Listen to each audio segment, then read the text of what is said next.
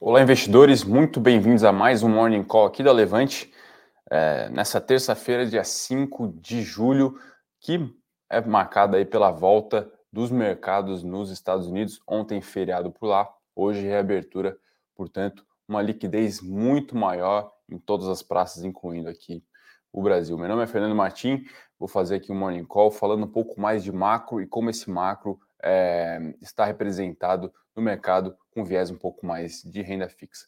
Mas antes de tudo, vou falar um pouquinho sobre as movimentações aí é, que, que acontecem nesse momento no mercado, o que, que fez preço lá fora, enfim. É, como eu falei ontem, os mercados nos Estados Unidos ficaram fechados, portanto, uma liquidez menor. Hoje a volta, uh, uma volta até mais negativa, por hora os índices americanos uh, negociam uh, em queda, né, os futuros americanos, na verdade. Uh, por aqui ontem a gente teve mais uma queda do Ibovespa, né? Ibovespa estacionado aí nos 98.600 pontos, até uma, uma surpresa, né? Muita gente achou que o índice poderia se segurar nos 100 mil pontos, enfim, já está ali 1.400 pontos abaixo desse patamar psicológico bastante forte.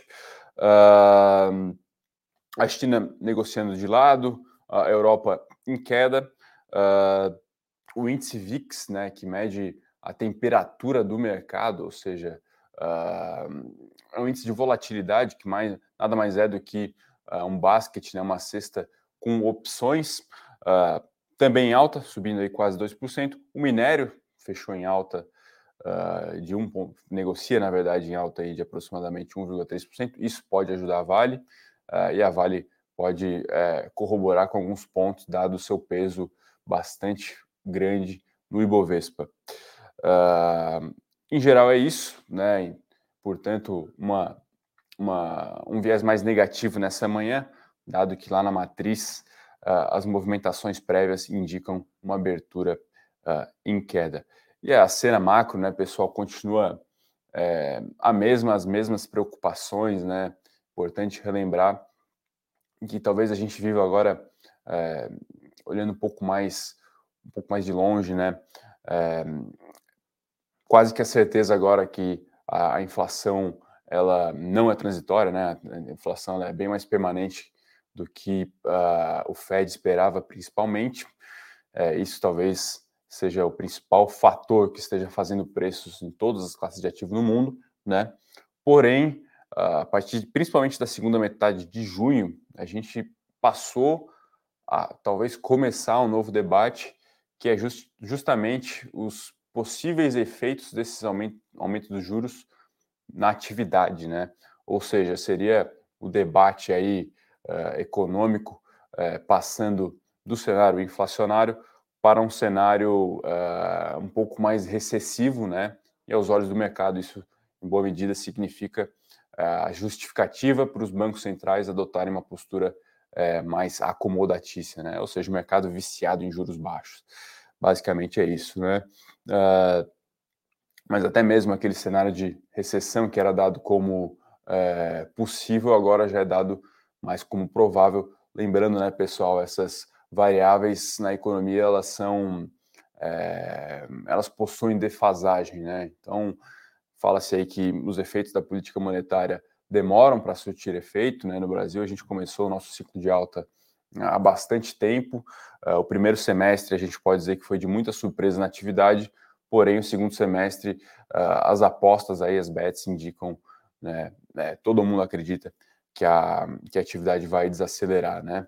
Até tem algum carrego, né? O pessoal fala que tem um carrego uh, bom, né? O que, que, que é o carrego bom? No segundo semestre do ano passado, a gente teve uma atividade fraca, ou seja, na estatística ali, a base de comparação é favorável para crescimento, porém, uh, talvez os juros aí possa realmente atrapalhar um pouco. Uh, enfim, cenas para os próximos uh, capítulos. Nos últimos dias, aí trazendo um pouco mais para a renda fixa, a gente viu os termos de troca entre o presente e o futuro, né, é, nas suas diferentes datas, ou seja, a nossa curva de juros abrindo, né, Uh, em alguma medida, isso é, reflete um, um, risco adicional, né? A gente viu aí a, a PLP 18 ou 19, não me lembro bem agora, sendo aprovada no Senado, depois na Câmara, ela acabou sendo amarrada a uma PEC, né, que, enfim, ela amplia os benefícios dos gastos sociais uh, apenas para esse ano, teoricamente, até dezembro, né, a Bolsa Caminhoneiro, Bolsa Taxista, uma ampliação do Auxílio Brasil, uh, e o mercado não viu isso com bons olhos, né, até que a gente acompanha aí é, uma revisita revisitação da projeção de inflação até para baixo para esse ano, por conta desses cortes, principalmente no preço do combustível, né? É, porém, uma piora, né? Uma deterioração do nosso quadro fiscal. Isso aí é, faz com que o mercado reprecifique uh, o nosso risco e, consequentemente, uh, o prêmio que o Brasil deve negociar. Então, meio que você é, mata o vírus, mas o paciente vai junto. Essa é mais ou menos a analogia que a gente tem feito aqui, né? E aí fala-se até em uma possível judicialização, caso isso venha a ser aprovado na Câmara, né? Então é uma cena para os próximos capítulos, uh, um mês aí, e até mesmo semestre, porque não, que a gente inaugurou ontem, né? É, que tende a ser bastante movimentado, tanto lá fora quanto aqui, né? É, corroborando com isso, a gente também tem uma eleição, né? E no Brasil, eleição faz bastante preço. É, e agora, faltando aí três, quatro meses para se encerrar aí o CETEM, vamos ver como o mercado vai se comportar.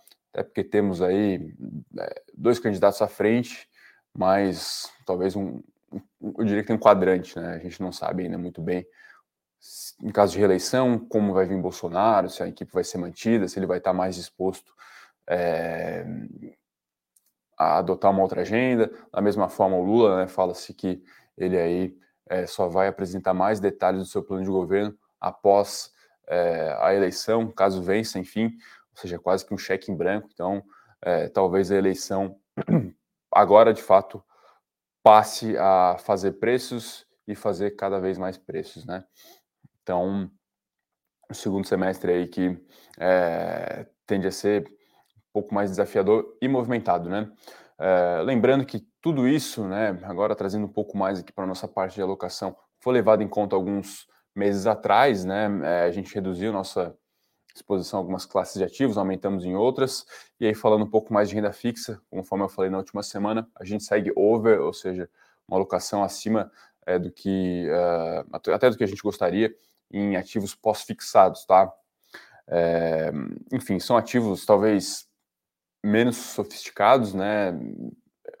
São, são de fácil acesso, falo aqui de, por exemplo, um fundo DI, um CDB de um banco, uma LFT, né, o Tesouro Selic, uh, mas que nesse momento tem aí um rendimento tanto nominal, né, ou seja, um rendimento é, bruto, uh, sem, sem descontar a inflação, quanto real, ou seja, descontando a inflação, positivo e muito bom, né? A gente se encaminha aí agora para uma Selic de 13,5 ou 13,75, né?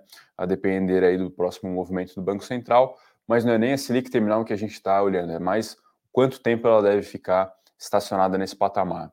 A acredita que o Banco Central pode estacionar nesse 13,5, por exemplo, e manter elevada nesse período, até para ver como se comportam as eleições, como vai ser o nosso, como vão ser mantidos os nossos aparatos fiscais, enfim. Então, isso traz uma, é, uma boa relação risco-retorno para ativos pós-fixados, tá?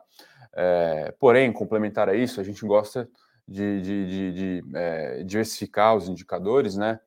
Uh, a gente também tem alguma exposição a ativos uh, atrelados à inflação. Exemplo aqui da NTNB 2026, a gente gosta bastante.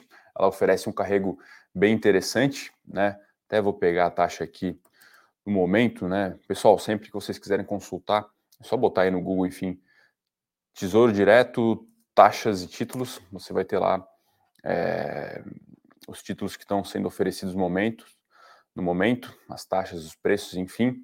Uh, e no momento aqui, a B26 negocia IPCA mais 5,7%, tá? Então, ao nosso ver, ela, ela oferece um carrego super interessante, né? Um juro real aí bem interessante. Uh, então a gente gosta desse título, essa, essa inflação que a gente diz que é um vértice curto barra médio, né? Essa é a nossa preferência no momento. Porém, uh, como eu falei aqui na última semana, algumas emissões privadas têm nos chamado a atenção, tá? É, no último mês a gente pegou e reservou uh, as, as, as debêntures da Movida, né? Enfim, elas saíram com uma taxa bem interessante. A de 10 anos saiu aí a IPCA mais 8,3%. A gente achou a taxa interessante, um risco que, ao nosso ver, vale a pena é, ser corrido, né? Até porque você tinha um, um spread B para o título muito bom, né? É, assim, uma, uma, uma, um, um, carrego também interessante e um emissor que a gente acha que é de, de boa qualidade ali, um duplo A, né? É, conforme as agências de risco, uma empresa redondinha, então a gente é, topou tomar esse risco. Claro que com sempre, né, pessoal, apenas uma, uma parcela da sua carteira não é para ter aí, enfim, 10, 15% do seu patrimônio no emissor, tá? É para ter realmente um pedacinho, né, enfim, com bastante parcimônia. Uh, e até o final desse mês a gente vai ter mais uma oferta, que são as debêntures da Eneva, devem ser aí com uma, uma taxa também, é, considerando tributação e PCA mais 8, 8 e alguma coisa. Então, a gente também é, deve alocar parte do patrimônio de alguns investidores nesse título, tá? Uh, indo um pouco adiante, né? Então a gente tem o pós, um pouco desses títulos, NTNB curta barra média, alguns emissores privados também atrelados à inflação, e complementar a isso um pouco de pré, tá? Mas o pré a gente está aí bem, bem under, ou seja, menos alocados em pré-fixados, né? Porque a gente acha que tem um risco não negligenciável dos juros, da curva de juros abrir ainda mais. Então a nossa alocação ela é diria que abaixo né, da média, a gente quer ter uma exposição, mas uma exposição ali bem curta, até dois anos, enfim. É, via CDB também, pegando CDBs aí com taxas de até 15%, por acreditar que existe uma possibilidade do juros ceder, é, começar a ceder daqui a um ano, né? Ou seja, daqui a um ano a Selic pode cair para um patamar um pouco mais acomodatício, voltando para o tal do seu juro nominal neutro, né? E aí você tem ali fixa uma taxa de 15%, e aí, enfim, aí a rentabilidade do título pode ser interessante, porém, como há um risco, a gente é, não negligenciava dessa taxa abrir ainda mais, ou a Selic ficar elevado por ainda mais tempo, né, a depender aí de como vão ficar as nossas âncoras fiscais, a gente é, não quer correr muito esse risco, tá, pessoal? Então, basicamente é isso, né, segundo semestre aí se iniciando, segundo semestre é, desafiador, a gente vai ter aí, uh, como falei, inflação, talvez cedendo um pouco, mas as nossas âncoras fiscais aí sobre, sobre constantes ameaças e aí com tempero também na inflação, é, desculpa da eleição. Uh, vamos ver como os, como os ativos de riscos é, vão se comportar uh, ao longo do semestre, tá, pessoal? Basicamente é isso, bastante, bastante movimentado aí uh, os próximos meses é, devem ser. Bom, pessoal manda um bom dia aqui, né? Eu lembro que toda a terça-feira é, eu venho aqui para fazer o morning, falar um pouquinho mais sobre o cenário macro, pra, uh, puxando um pouco mais para a renda fixa, mas fiquem à vontade aí para mandar demais perguntas também, sou analista de ações, então uh, fiquem à vontade aí para mandarem as perguntas, até mesmo aqui o Leonardo Maurício, né, pergunta quais são as chances da Vale subir. Olha, tudo indica, né, uma abertura no positivo, tá, Leonardo? É, a gente tem, na verdade, dois, dois vetores, né? Um vetor talvez é, mais negativo, primeiro por conta do, do risk-off que aparentemente a gente vai viver hoje na Bolsa, né? As bolsas lá fora abrindo em queda. É, por outro lado, o minério aí, uh, Porto de Singapura, se eu não me engano, fechou, fechando aí em alta, é, isso pode aí dar uma força é, mais compradora hoje nas ações da Vale, tá? Então, ficar de olho, mas lembrando que essa alta ela também não foi muito expressiva, é, então, é, assim, até, até, até ia me esquecendo, mas saiu um dado de, de atividade na China, é o PMI China, a leitura anterior de, foi de 43, né, ainda é, por conta da, do fechamento por lá de, de algumas cidades, na né, lockdown, enfim, e agora a leitura atual foi, foi bem maior, foi 55, se eu não me engano. Então não tem jeito, né? Para você olhar para mineração e siderurgia aqui no Brasil, você tem que é, olhar para a China e, e, tudo indica que talvez o problema com, possa estar começando a ser endereçado na China, né? É, assim, o, o, que, o que me traz um pouco de preocupação é quanto tempo a China vai demorar para de fato endereçar a questão do Covid, né? Aparentemente, a imunização de rebanho, né? Seja via contágio, seja via vacina, ela está ainda em um patamar atrás da curva do mundo, né? É, eles também não parecem ter vacinas tão, tão resolutivas assim. Então, o nosso receio é de que a China fique nesse para e volta, para e volta, para e volta. Embora, claro, tenha aí circulado alguns documentos em que é, a China parece estar disposta a mudar um pouco sua diretriz, né? É, talvez observando que a política de, de Covid zero é, resulte em, em, efeitos secundários muito, muito adversos, né? Mas é importante ficar de olho, né? Vale negociando aí realmente em patamares bastante módicos, tá? Se eu não me engano, ela está aí na casa das duas vezes e meia, ou até mesmo três vezes no máximo, ali no, no múltiplo EV-EBITDA, né?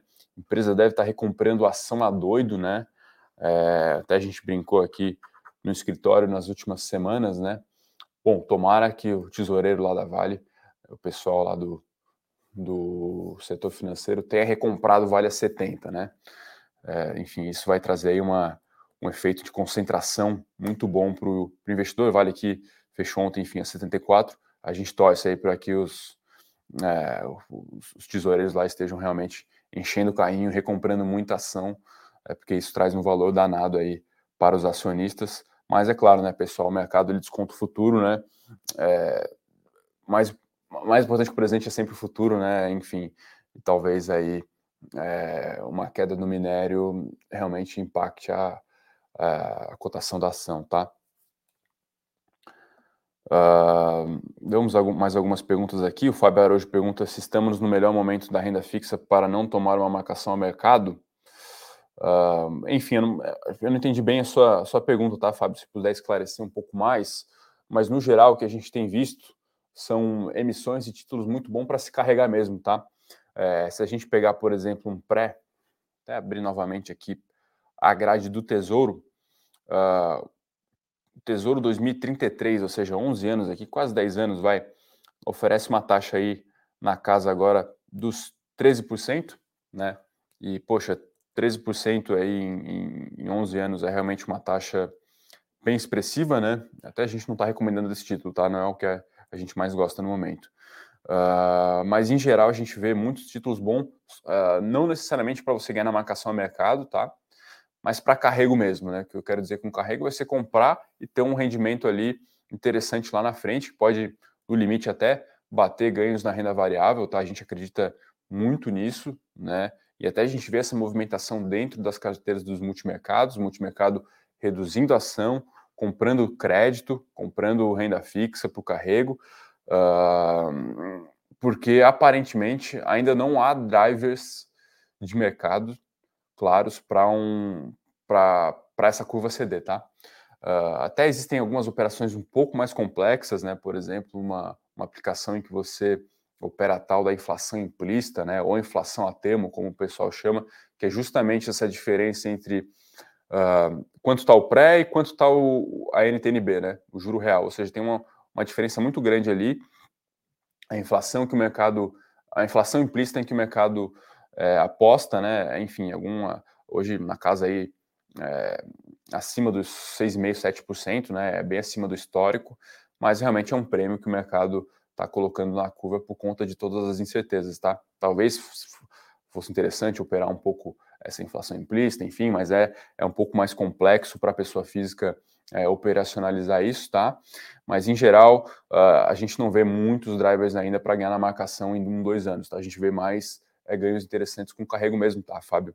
Uh, quais são esses possíveis drivers, né? Primeiro, é, uma melhora do nosso quadro fiscal, ou seja, alguma garantia de que é, o teto de fato é uma regra, né, que ele não vive de exceções, uh, é a inflação atingindo o pico talvez muito antes que o esperado, né, ou seja, talvez na próxima leitura aí, ou agosto, enfim, é, mas acho que principalmente o quadro fiscal mesmo, que não há sinais de que ele é, melhorar tão cedo, tá? Até, enfim, há um, há um risco aí dele se deteriorar pós-eleição, então realmente tem que ir com bastante parcimônia. A gente acha que ainda não é hora de apostar no pré para ganhar na marcação, tá, Feb?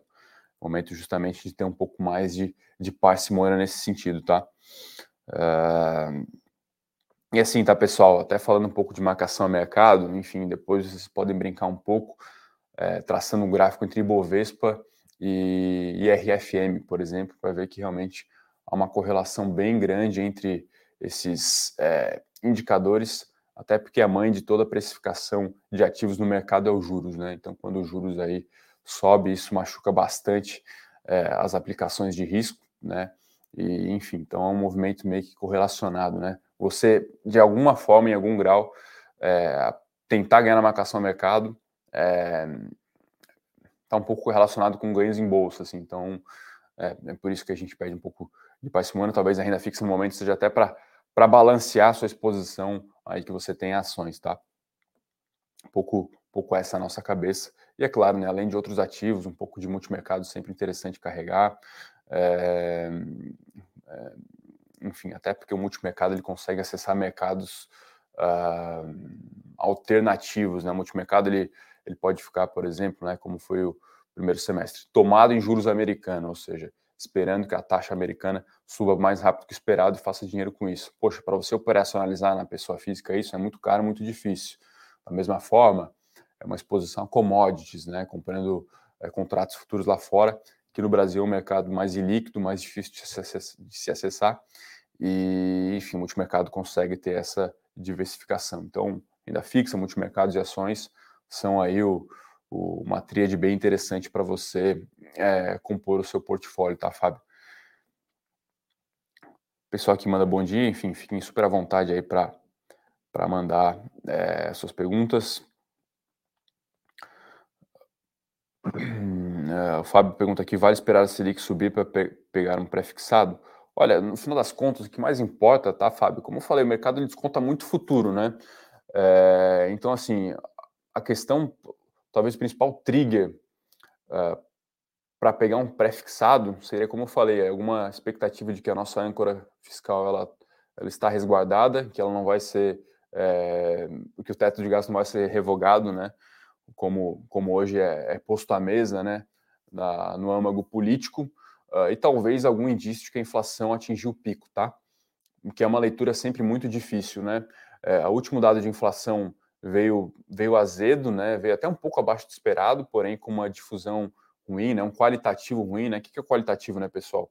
A inflação, ela não ficando apenas nos componentes mais voláteis como alimentos e combustíveis, e ela se dissipando aí para outros outros elementos que é, são ditos mais mais persistentes, né, mais difíceis de serem é, contidos.